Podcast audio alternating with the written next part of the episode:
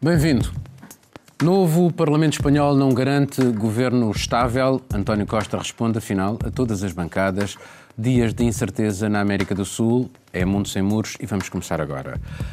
Pedro Sánchez e Pablo Iglesias selaram um compromisso do governo. O PSOE deu agora ao Podemos o que lhe recusou há sete meses, quando imaginava obter em novas eleições uma maioria mais confortável para governar. Só que, desta vez, os dois partidos conseguiram menos deputados do que tinham então. Precisam, mais do que nessa altura, do apoio de outras forças políticas. Mas o Parlamento é agora o mais diverso de sempre desde o fim da ditadura. Os independentistas catalães, por exemplo, deixaram de fazer o jogo do poder central e torna-se cada vez mais difícil a constituição de maiorias em Madrid. O espectro da ingovernabilidade não está por isso afastado. E os riscos para a democracia tornaram-se maiores com o aumento da votação no Vox. A extrema-direita é, desde domingo passado, a terceira força política em Espanha. Begonha, Sánchez e Iglesias aprenderam a lição tarde demais ou não? Pois eu penso que non, que non aprenderán a lisa, porque isto, o espectáculo que teñen dado ao longo dos, dos últimos sete meses, e así se sinten moitos españois, e, e así o dicen moitos analistas españois, e até o expresidente Felipe González, o espectáculo que deran ao longo de sete meses de reproches de, de a se acusar un a outro e o dizer públicamente está grabado o Pedro Sánchez que ele non ficaría tranquilo con un acordo con Podemos, non dormiría tranquilo e depois, 48 horas depois de, mm, das eleições en España mm, chegar a este acordo e significar este acordo, este abrazo. Asustaronse? Non sei se se asustaran, O non sei se xa estaban a negociar antes porque eu estive, como ben saben, tive de ir a, a España varias veces nas últimas semanas e acompañei todos os debates, até os debates tamén das mulleres, o, de, o principal debate con os candidatos e notábase xa unha aproximación Também tiveram Entre... sete meses a negociar.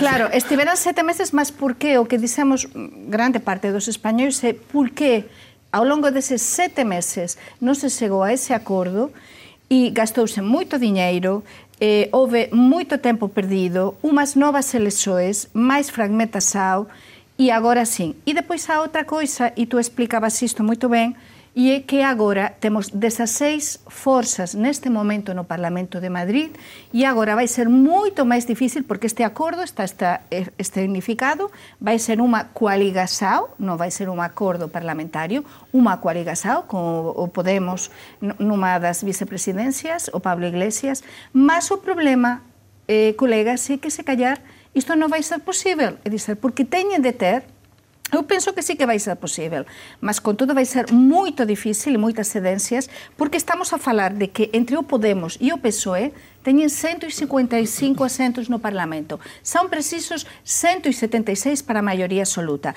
Poderíase eh, conseguir eh, esa, eh, chegar a este goberno con 168 nunha segunda volta, nunha segunda votación no Parlamento. Mas para iso eu estive a contabilizar e é preciso o apoio alén de PSOE e Podemos, que xa teñen o apoio dos, do Partido Nacionalista Vasco, que ten menos un asento, e desta son só seis do que se esperaba, eh, do BNG, que ten o Bloque Nacionalista não, e é Galego. Preciso, e é preciso que, pelo menos, o ERC ou os cidadãos se abstenham. Não, o cidadano xa diz que vai votar que não, isso está seguro. E a própria Mas a, a esquerda, esquerda republicana, esse é o problema, porque a esquerda republicana da Catalunha, que estava, em princípio, antes das eleições, nesta primeira... Estava disponível estava para disponível, alguma, algum diálogo. Agora, xa diz que não, e, em princípio, vai ser muito difícil os convencer para que se as teñan no Parlamento. Por tanto, son oito forzas as que se necesitan políticas e, alén de todo iso, máis unha vez, os independentistas da Cataluña, da RC, da Esquerda, a Esquerra Republicana, a decidir isto. Uh, Juliana, a verdade é que, uh, por exemplo, já o, o, Iglesias vem avisar que, uh, enfim, vai ter que ceder em muitas coisas, como uma espécie de aviso aos militantes e simpatizantes do Podemos, porque está-se mesmo a ver o que vem aí. isto é já preparar o eleitorado para, enfim, decisões que não são propriamente do acordo daquele que é o estão de acordo com aquilo que é a, a linha do Podemos, uh, mas, enfim, achas que uh, isto tem cimento para, para funcionar? Bem, essa geringuença espanhola é, parece que, que vai conseguir sair do papel. O mais impressionante é como, em pouco tempo, o Iglesias conseguiu muito mais do que ele tinha pedido anteriormente. Porque. Que esse... é a vice-presidência. Sim, a vice-presidência que não estava em jogo antes. Então, sim, sim, antes estava é, em jogo. Não, mas, mas não estava, mas eles não tinham, eles não tinham batido o martelo. E foi por, parece que foi por um, ministério. E agora ele está com a Iglesias é, no, Exatamente, ele não queria. Ele não queria. Não, ele, ele estava pedindo uma vice-presidência, mas, mas o Pedro Sim, mas não era não ele. Sim, não mas não era o Iglesias no governo. E foi uma questão muito mais de um ministério, questão dos direitos sociais, Ministério do Trabalho. Então, sai nesse momento, o Podemos sai com uma força política que não teria num acordo inicial ruim para o Sanches, que tinha medo de perder esse espaço à esquerda e acabou cedendo muito mais. Num acordo governativo, que é muito mais do que os socialistas pareciam dispostos a ceder antes, mas que acabaram chamados para a vida real agora e vão ter que ceder, é, é claro que vão ter que fazer concessões. E o eleitorado do Podemos, como vai reagir a isso, é, é aquilo, quando um partido finalmente chega ao governo, é aquela uh, real politique, né? Real politics. Você Sim. acaba sendo confrontado um com, uma série, com uma série de, de situações que são muito diferentes do discurso. Uhum. Agora, a situação na Espanha, nessas quartas eleições em quatro anos, mostram que, mais uma vez, o país parece muito longe da governabilidade e se querem frear uma, se querem travar um aumento ainda maior dessas forças antidemocráticas, é melhor eles se entenderem, inclusive com o eleitorado à esquerda. Uh, Maridine, uh, a Espanha está com dois problemas muito graves. Por um lado, uma crise de representatividade, porque é, muito difícil hoje uh, as maiorias, e por outro lado, a crise do modelo territorial, que até agora só tem favorecido a extrema-direita, a história da Catalunha e das autonomias. Uh, e, mas não parece haver aqui nenhuma hipótese de resolver isto, porque, por exemplo, para a questão catalã, para resolver a questão catalã é necessário que os dois maiores partidos, ainda os dois maiores partidos, PSOE e PP, se ponham de acordo e não parece haver possibilidade de haver acordo algum, tendo em conta o extremar das posições, até mesmo na Catalunha. Na Catalunha, mas agora com este novo, novo governo, o suposto governo, se eles conseguem ter uma, uma maioria, que ainda não, ainda não está feito, um, para poder investir o, o Pedro Sánchez, Uh, penso que penso que há ali um grande problema, porque nem Podemos e nem o PSOE estão de acordo sobre a questão catalã. Podemos quer um referendo, admite um referendo e o PSOE nem pensar. E nem pensar. Ficou Portanto, muito vaga, a declaração deles é, é muito é, vaga, muito vaga. Sobre, é uma, sobre a Catalunha. É uma declaração de duas páginas, não é assim uma grande... Não, mas sobre a Catalunha então é, não é há nada, muito vago não há nada, mesmo. Concordo plenamente, não há nada, mas justamente penso que por ser o fundo do, do problema, é, é muito... É muito é, muito difícil resolver isto, sobretudo dentro dessa, dessa coalição. Lá está. Uh, há também um pedido muito forte de, já não, não sei como se diz, mas para, para que sejam esquecidas as penas a, a quais foram Sim. condenados os, os políticos catalãos, uh, tem que se resolver, tem que se, tem que se pôr. Portanto, a questão catalã vai voltar. Mas, mas, agora, temos, temos... mas também é um problema europeu, porque o Sim. Oriol Junqueras Sim. é eleito deputado europeu, há um diferente entre a justiça espanhola e também uh, a justiça europeia okay. relativamente à, à, imunidade a que ele terá ou não terá direito. Isto ainda não está resolvido. Sim, sim, sim, uh, mas eh, estamos a observar muitas coisas, além do, do, do facto do, neste tempo todo, o Vox, o partido extremo, extremo, extremo, extremo direito, uh, ganhou força. Duplicou. É, isso é impensável há alguns meses atrás. Esta questão é também o, por exemplo, nós vimos os bascos, os bascos apoiar de forma pacífica, mas apoiar a situação catalã, os catalães a ir a tentar eh, fazer eh, força do lado francês. Estamos a assistir a uma situação bastante complicada e que pode a qualquer momento novamente complicar-se. Miguel, eh, a emoção está uh, ao rubro, tendo em conta, sobretudo, a questão catalã. Eu acho que ela é aquele, o pomo da discórdia da política espanhola. Uh, mas é, é curioso verificar a votação na Catalunha. Os independentistas não são, neste momento, a maioria na Catalunha. Isto por um lado. Uh, por outro lado, não parece haver, neste momento, em que a emoção perdura uh, e que é explorada, por exemplo, pela extrema-direita de uma forma muito uh, veemente, uh, não parece haver terreno comum nenhum para negociação alguma. Achas que é razoável imaginar que nos tempos mais próximos vamos poder encontrar um caminho qualquer para apaziguar isto ou não? Bem, eu acho difícil da forma como, até pelos resultados destas, destas eleições. E eu penso que Pedro Sánchez estava a contar, um, e possivelmente isso resultou, mas não na medida em que ele esperava, ele estava a contar uh, que muitas pessoas que votavam no Podemos, mas que não têm qualquer espírito de abertura a uma independência da Catalunha, passassem o seu voto para o PSOE porque eu conheço pessoalmente vários uh, uh, espanhóis que votavam no Podemos mas por causa da questão da Catalunha preferiram a linha dura de Sánchez e retiraram o seu voto ao Podemos. Isso poderia, em parte, só como uma das possíveis explicações, obviamente estou a partir de um mini universo das pessoas que me rodeiam, mas seria uma das explicações, seria também uma explicação porque é que Sánchez arriscou estas eleições, não fez um acordo quando poderia tê-lo feito, e arriscou estas eleições que foi um verdadeiro tiro no, no sapato. Uh, se foi um tiro no pé, vamos ver, mas no sapato foi seguramente. E depois o que isto mostra é que ele de facto está tão, que é um, um, problema que de políticos em geral, podemos ir eh, desde Evo Morales até Sanchez, ele está tão agarrado ao poder que as cedências que ele fez nos permitem concluir por uma máxima, é que o apego ao poder é um excelente lubrificante para aceitar, negocial, lubrificante negocial para aceitar todas e mais algumas das concessões, que são é aquilo que que a Juliana referiu, que ele deu muito mais ao Podemos do que antes estava disposto, é disposto a dar. Ou seja, o partido que agora tem menos votos reforçou imenso a sua posição negocial com resultados práticos de conseguir a vice-presidência do governo, coisa que antes não, antes não estava em casa, e antes Pedro Sánchez nem sequer aceitava Pablo Iglesias enquanto pessoa no governo. Pablo Iglesias já tinha abdicado do seu protagonismo pessoal e já tinha uh, dito que então iria outra pessoa do poder, mas Sánchez não o quis. De maneira que esta, este apego ao poder e depois, por outro lado, aceitar esta negociação e, permitir que tudo se lubrifique desta forma mostra realmente é, é, um perfil de caráter de Sánchez que não é nada abonatório. Tu que és espanhola, uh, Begonha, como é que tu uh, olhas para esta votação no Vox?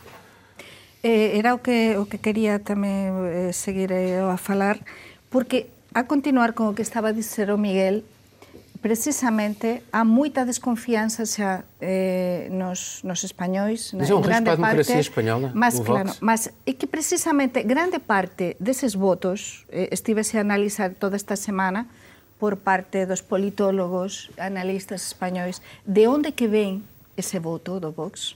E non é só ese votante de Vox está a acontecer xa, e iso para mí é o preocupante como española, como acontece no resto da Europa, na Alemanha, na Italia, na França, que grande parte deses votantes non son votantes só en contra da inmigración como aconteceu en Murcia, en, eh, como aconteceu en Ceuta, en Almería, que é verdade, que, que gañou, por exemplo, en Murcia, Vox, non, non, e que há moitos votantes, há 300.000 votantes, persoas que votaron a Vox, que chegaban ese voto directamente da extrema esquerda, que chegaba directamente de Podemos. Já aconteceu em França também. E então, para mim, esse, esse, Paulo, é o problema. Mas a minha pergunta é, achas que o Vox coloca em perigo a democracia espanhola? Sem dúvida.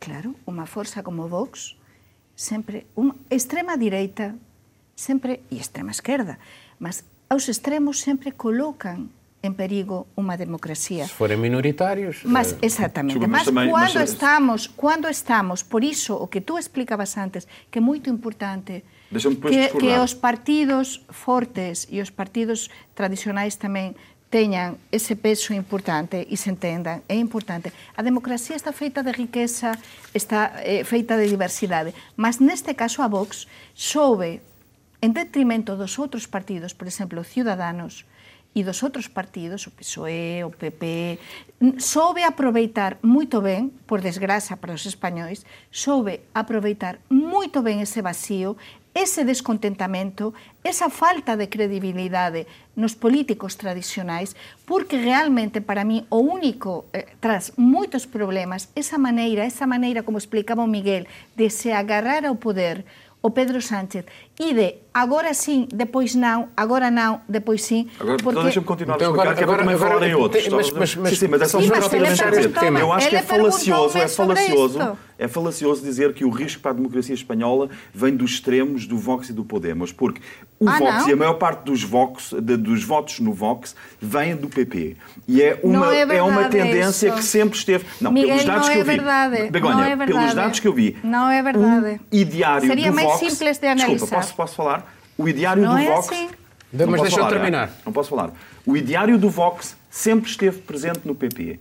A ala, a ala de direita do PP sempre defendeu posições muito próximas daquelas que o Vox defende, em inúmeras matérias. Em inúmeras matérias. Portanto, e foi o PP que desencadeou a crise que nós temos na Catalunha quando resolveu inverter a autonomia que já tinha sido concedida, Não, não contestá-la. Portanto, o risco para mim, para a democracia espanhola, veio claramente do centro, aliás, como se vê pela irredutível pelo centro e, do, e desculpa, e do PSOE na, na questão da Catalunha, a posição de Pedro Sánchez é profundamente antidemocrática, visto assim qualquer pessoa que analisa as democracias liberais na Europa, aquilo que foi feito na Catalunha é é, é posto em causa, eh, os princípios democráticos foram postos Bom. em causa em Espanha pelo centro, não pelas Não é, pessoas. não é assim. Mas não olha, é assim. tens- tens 30 segundos Sim, para- mas para- não é para assim, replicar Miguel. Miguel. Não é assim, tu o ves desde outro prisma, mas para mí O principal problema é que Vox, inicialmente cando se creou, isto se creou há varios anos,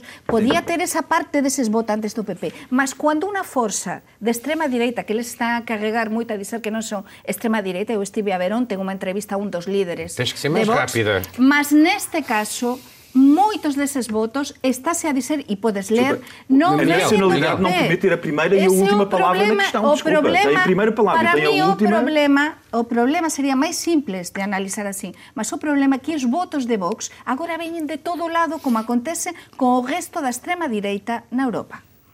É assim, Bom, Miguel. Em França houve votos de facto que transitaram diretamente Mas do não Partido Comunista. questão, não mas em dito isto, não é verdade, é verdade, é mas verdade que, o claro, que o PP claro. abrigou, abrigou, eh, abriu abrigou o o PP, o PP eh, abrigou os saudosistas de, de Franco. Franco. Em Portugal, o primeiro debate quinzenal da legislatura permitiu que todas as forças políticas se expressassem, isto depois de, numa primeira fase, os partidos de esquerda admitirem não dar voz aos deputados das novas formações na Assembleia da República. Retrocederam a tempo e António Costa teve confrontos em série. Salário mínimo e educação foram os assuntos em destaque. Foi um primeiro esboço do que irá ser a prova de fogo, a aprovação ou não do próximo Orçamento de Estado. O que é que achaste deste primeiro encontro do novo Parlamento? Eu, primeiro, eu achei muito preocupante a tentativa de silenciar os partidos com deputados únicos. Porque o que parece, e isso temos que dar nome a quem tentou, né, os partidos de esquerda, é, porque parece que eles tentaram criar, não sei, deputados de primeira e de segunda linha.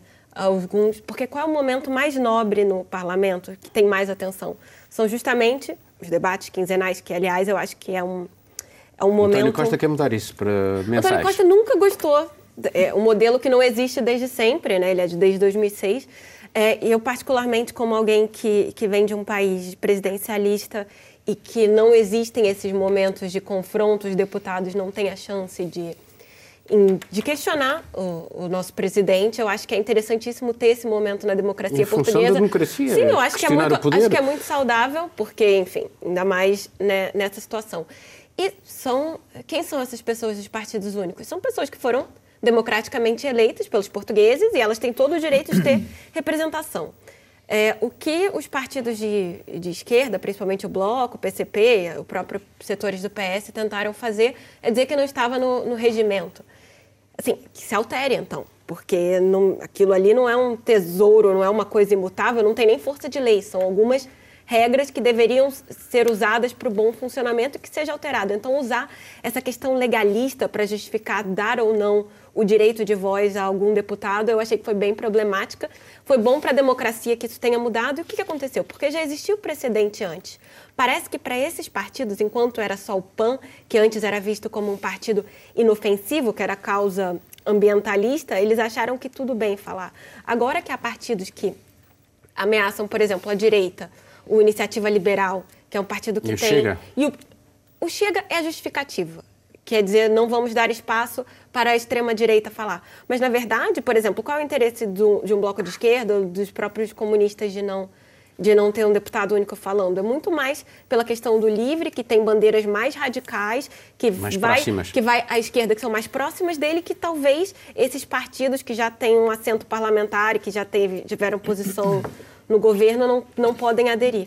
Eh, mas é curioso, por exemplo, em França, eh, a representatividade, o modelo é diferente. Também, os, os partidos também não têm todos o mesmo tempo de voto, eh, de, de voz na- na- no, no- no- Parlamento. Confesso que eu não, não sei muito bem outros tempos de, de, de- palavras do- dos deputados franceses, não, não tive oportunidade de, de, de me debruçar sobre, esse, sobre este, este assunto. Às vezes eu ligo mais aos debates em si. Ah, eu, eu acho, quer dizer, se bem percebi nessa história, ah, houve um recuo. ah, e, ah, de maneira agora. temporária, eh, admita-se que seja aplicada a mesma regra para os três partidos de deputados únicos que o PAN, o Partido Teve. das Pessoas, dos Animais e da Natureza, teve na primeira legislatura. É Anterior. um compromisso e, ah, sim, anterior. E, e acho que, pronto, podemos ver se de facto a para- a palavra dada de eh, mudar o regulamento. Mas Penso só que é importante falar do, do, do aumento do salário mínimo. Pa- Para mim, é a coisa mais importante que foi, que foi falado durante este tempo. Foi aprovado Ah, pelo Governo. E acho que, e 632 acho que euros.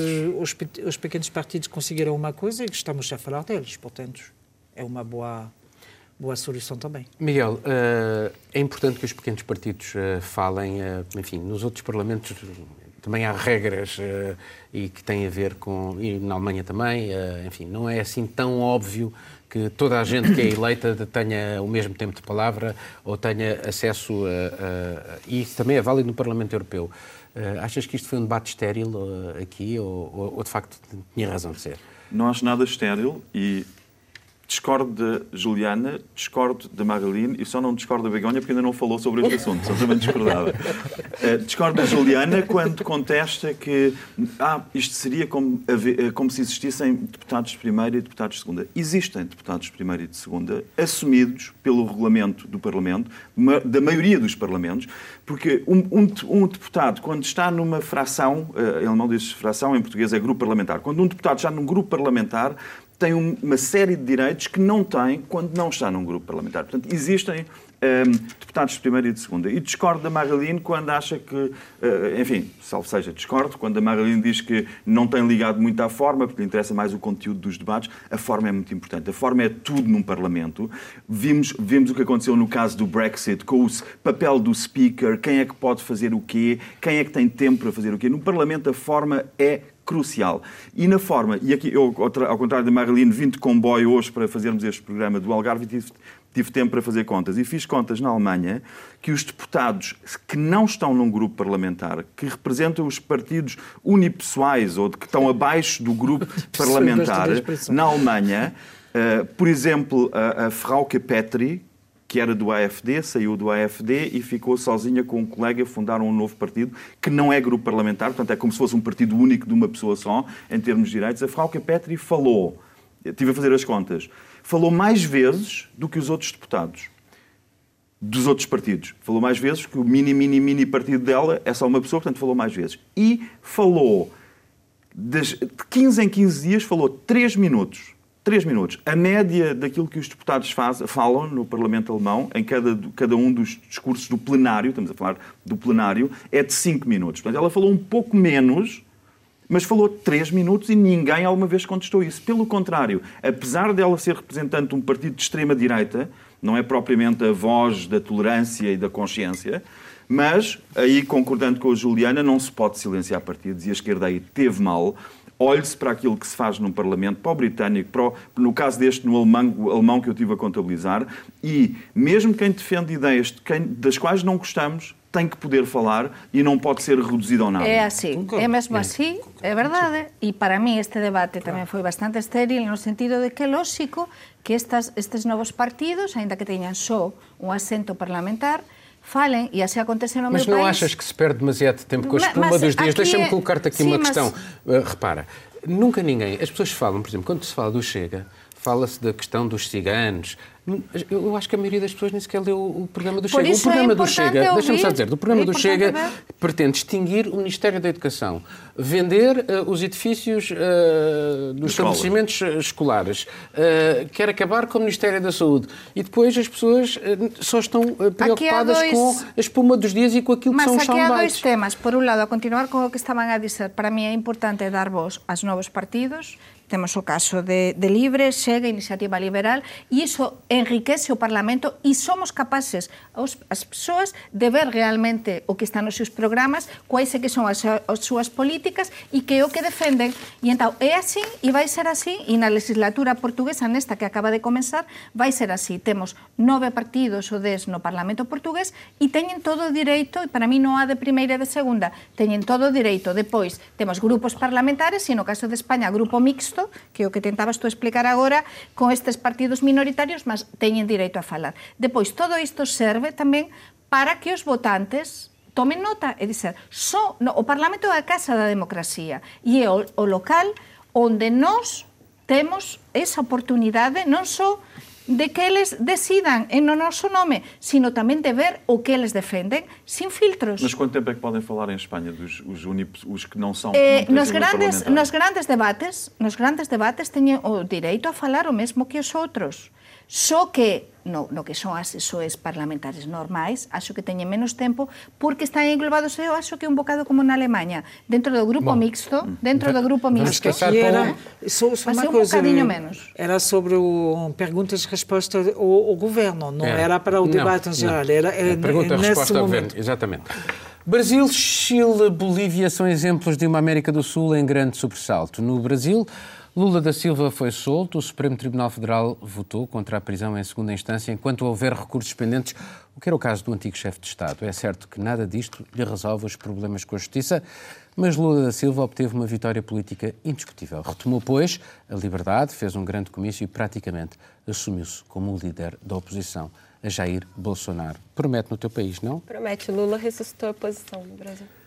Na Bolívia, Evo Morales demitiu-se e partiu para o exílio. Deixou um vazio político e um país mergulhado num clima de violência. O primeiro presidente indígena, que reduziu muito a pobreza e tornou a Bolívia menos desigual, não conseguiu sobreviver à contestação que a sua candidatura a um quarto mandato gerou. Houve suspeitas de ilegalidades no recente ato eleitoral que lhe deu a vitória. A polícia e o exército que pressionaram para a renúncia de Evo Morales apoiam agora uma dirigente da oposição ligada aos meios católicos e conservadores. Ela prometeu marcar novas eleições para janeiro. E noutro país sul-americano, no Chile, após semanas de protestos, o presidente abriu a porta à mudança da Constituição, herdada do tempo da ditadura de Augusto Pinochet. Ela impõe um modelo ultraliberal e as desigualdades geradas nas últimas décadas tornaram-se inaceitáveis para muitos. É a primeira vez que a direita chilena admite rever o texto constitucional. Um referendo está previsto para abril. O governo espera que isso consiga apaziguar o movimento de contestação.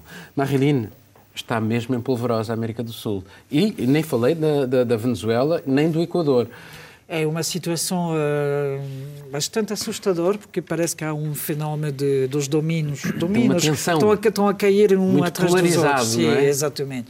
Há uma tensão muito, muito forte e parece que está, está não sei onde é que vai, vai parar.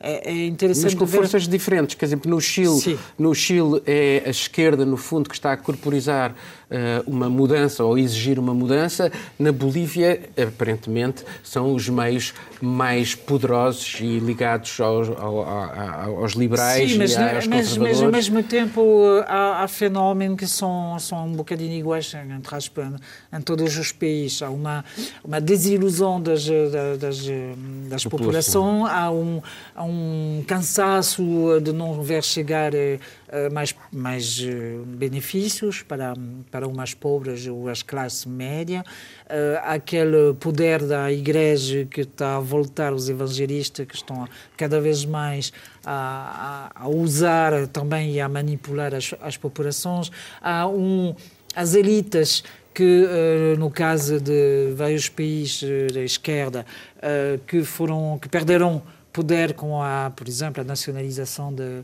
de, do petróleo e do gás em, Na Bolívia. Bolívia, na Bolívia, que Mas isso, isso não foi, isso foi negociado. tudo bem, tudo bem, mas como ao mesmo tempo Morales ficou um bocadinho mais no poder que era suposto. Esse porque talvez tenha sido o seu maior foi- erro. ele foi, ele foi, o- a população votou contra a reforma da Constituição e ele foi, man- mantém-se, quer-se manter. O Sr. Miguel Pronto, dizia há perdeu- bocado, o agarrar ao poder, não é? Per- Perdeu o lugar. Pronto, há, há vários fatores que são, que são iguais. E também, de facto, hoje em dia um, um, as situações são muito diferentes, muito, que evoluíram muito no tempo. Não preciso de um, do exército da, da, e da polícia fazer um golpe de Estado à, à maneira antiga, entre aspas. Eh, basta, por exemplo, ver que retiram o apoio a Morales para Morales eh, ter que Posso, fugir. dizer, posso continuar aqui o raciocínio da Marilyn? Eu, eu acho que isto é bastante clássico. Eu acho que o que aconteceu, na- na- ao contrário do que tu estavas a dizer que basta, não, isto foi um pronunciamento clássico, que é os militares surgem em cena, têm muita tradição em muitos países da América do Sul, quando consideram que, na sua perspectiva, as instituições não estão a funcionar. Não, não, estava e só- estava só a dizer, retiram a não- confiança. não fizeram pronun- um golpe Sim, mas- direto, é Mas isso eu que acho que eu este dizer. Não pronunciamento foram para a rua eh, com os Sim, não canhões. foram, e- mas no não pronunciamento foram não se vai- uma no arma no, pronunciamento- no Morales. No pronunciamento clássico, o pronunciamento é uma espécie de moção moção de confiança militar. Os militares fazem uma moção de confiança. Isso é o pronunciamento clássico, não é ir disparar para o meio da rua. O que nós temos, acho eu, interessante de ver na América do Sul é que há 10 anos, há 10 anos tínhamos o mapa da América do Sul todo com regimes de esquerda e de extrema esquerda.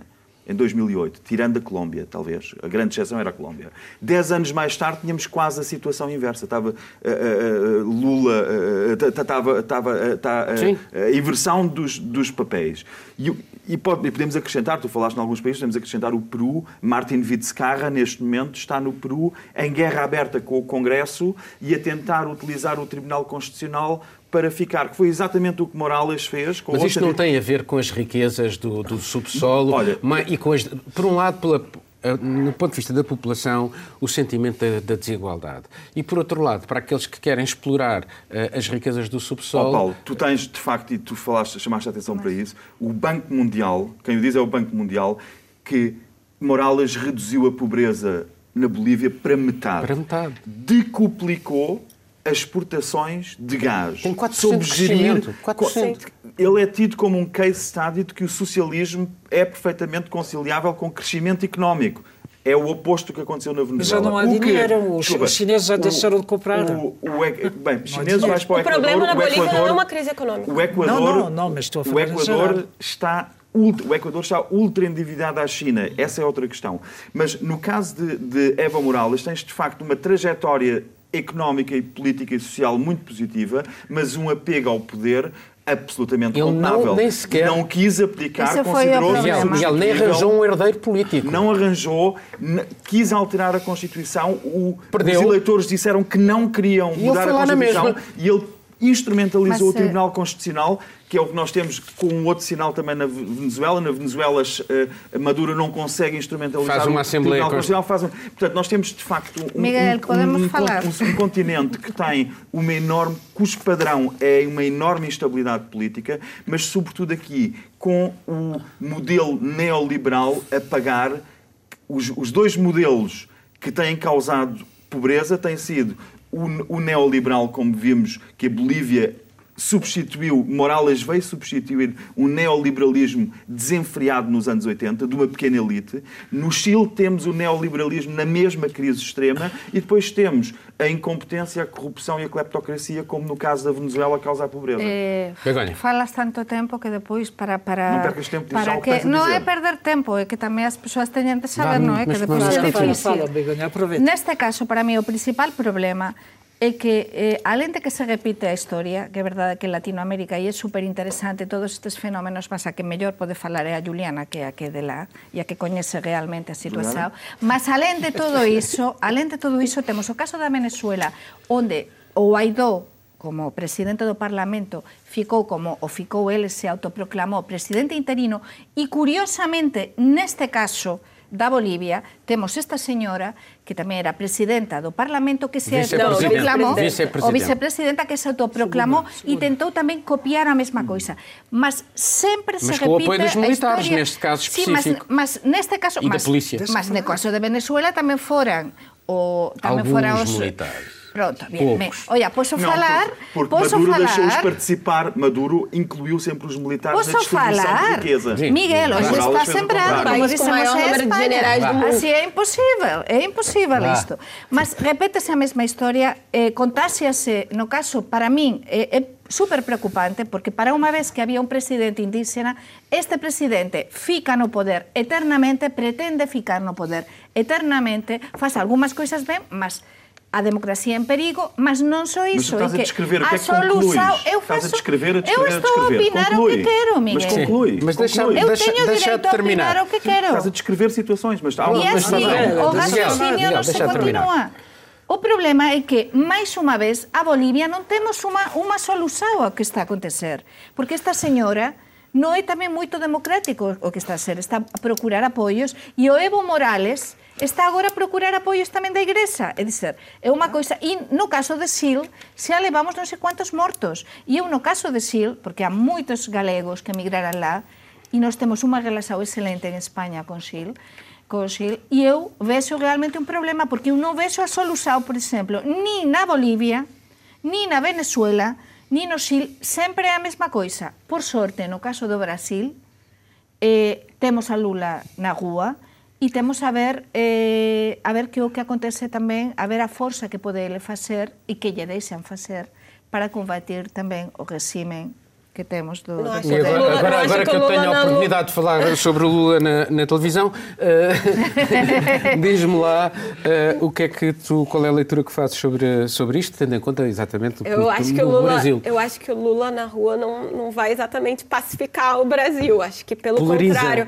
vai polarizar ainda mais porque é, durante muito tempo a oposição brasileira teve perdida do que fazer e o Lula conseguiu de alguma maneira nesses últimos dias, desde que ele foi libertado, ressuscitar um, um certo sentimento anti-bolsonarista, né? E o Brasil então. tem.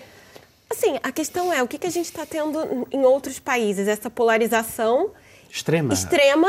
E assim isso para ter um efeito de contágio no Brasil será que está tá tão longe assim? Porque nós temos vizinhos importantes Interessante o com, com essas questões. Será que nós não podemos ter um efeito de contágio no Brasil? Acho que você teve com Lula há pouco tempo pode falar o que o que ele espera mas assim ele é um senhor com mais de 70 anos mas que parece com um vigor físico Não, ele tem uma- uma- pra- Sim, pra- é verdade. Força ele já enorme. disse que quer percorrer o Brasil Numa e ele não vai percorrer o Brasil dizendo vamos ficar quietinhos. Ele já falou uma coisa interessante, que ele não defende, por exemplo, um impeachment do Bolsonaro. Não. Porque o impeachment é uma ruptura democrática muito, muito grande e o Brasil sofre as consequências Mas até ele hoje disse do na entrevista que eu lhe fiz que considera que a eleição de Bolsonaro está ferida de legalidade, porque ele foi afastado.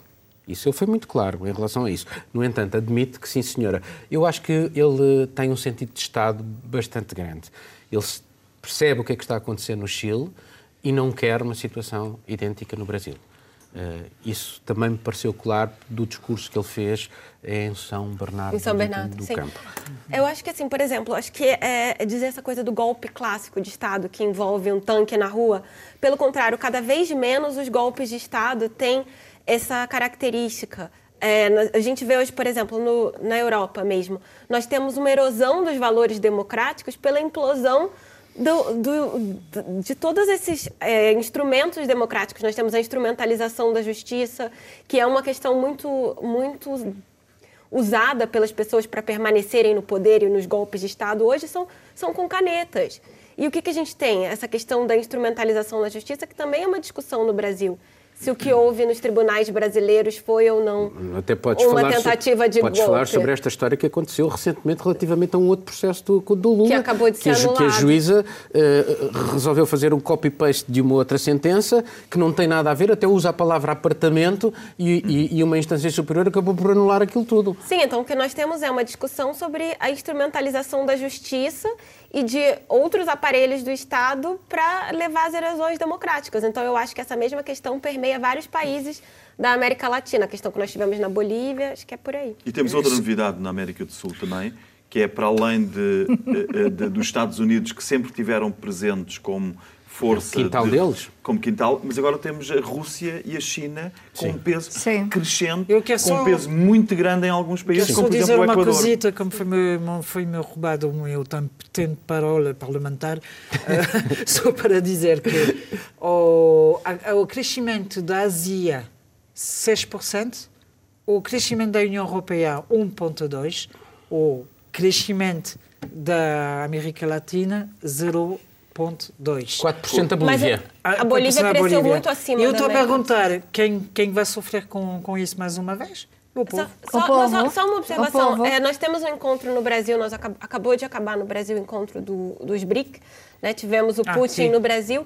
E a declaração do, do, do encontro é fantástica, porque ela fala do Iêmen, fala de uma série de outras crises e não menciona nem a Venezuela e nem a Bolívia, que Nem o estão Uruguai, nem a ali do lado. nada, e por que, né? que não tem? Porque o Brasil tem uma posição muito distante da China e da Rússia, que apoiam, por exemplo, o governo do Maduro, e o Brasil reconhece o Guaidó como presidente, e ninguém falou nada da Bolívia. Que a Bolívia, tudo bem, a Rússia já disse que, que era um sistema muito próximo, né? O- os russos eram próximos do Evo Morales, e eles já disseram que reconhecem é, essa nova liderança, essa senhora que, que se autodeclarou presidente, mas que não acham que o processo foi democrático. Então, assim, nós realmente temos uma situação tão controversa na, na região que nem o acordo dos BRIC, que aconteceu a pouquíssimos quilômetros de distância da Bolívia, que está pertíssimo da Venezuela, tem uma posição definida. É um momento muito polarizado na, na região. Sim. Mas já viste como o exército chileno eh, apoia claramente Pinheira. eh, o, o- o- o presidente Sebas- Sebastián Pinera, e como o exército da Bolívia foi dizer ao Morales que ele tinha que se demitir. E uma nota de É, ceticismo é, em relação, uma nota de ceticismo em relação às taxas de crescimento económico. Nós sabemos que o FMI e várias outras entidades que, que- que divulgam as- os índices de crescimento têm penalizado os países que não são que não são geridos de acordo com os dogmas o do, Chile. do, do FMI. de como, como, por exemplo, foi No o Chile. Chile no caso da, Da Bachelet. durante a Bachelet, Exatamente. o governo de esquerda, o FMI aldrabava para não querer passar a imagem que era possível governar. Não fez, provavelmente, com a Bolívia, porque era um país pequeno demais passar esse trabalho. Mas vemos com o crescimento económico da Bolívia, de 4%, como o Paulo referiu, ou 4,5%, que o, a, a ideia de que o neoliberalismo não tem alternativa enquanto forma de governo convém muito a algumas grandes instâncias, mas não. Não, eu vou, eu vou terminar ao- só para dar aqui mais um elemento antes de fazer a ronda final. Bachelet, antes de sair da presidência e ir para as Nações Unidas, propôs garantir um acesso universal à saúde e à educação e assim que Sebastião Pinera, do centro-direita, tomou o poder, acabou com isso. Vamos fazer a ronda final. O que é que eh, andas a tratar? Pois realmente esta semana non traballei tanto como é habitual por, por motivos persoais, então estive a viaxar a, a Galiza varias veces e, e estive sí a acompañar me pediran varias coisas de, de medias portugueses acompañar as eleições en España e estou a preparar dúas reportaxes eh, do interior de Portugal, mas non quero dar moitos eh, dados porque estánse Obrigado. aínda a cociñar. Juliana? Estou preparando um material sobre a comporta para turismo. Estive lá, uma região muito bonita, andei nos cavalos da Madonna. É, e também estou fazendo um, um material sobre a subida do salário mínimo, a questão do desemprego aqui. Eu estou a trabalhar sobre, trabalhei e vou trabalhar ainda sobre a questão do aumento do salário mínimo, que passou de 600 euros mensual e líquido a 635 a partir do 1 de janeiro de 2020. Miguel? Eu estou a preparar um trabalho sobre o lítio e ainda a questão das populações locais que estão muito adversas à ideia de explorar lítio em Portugal, que por acaso também é uma das grandes riquezas da Bolívia, muito cobiçadas. Obrigado a todos e assim terminamos este programa. Voltamos dentro de uma semana na RTP e RDP Internacional, também na RTP3. Mundo Sem Muros pode ainda ser ouvido em podcast. Tenham uma boa semana.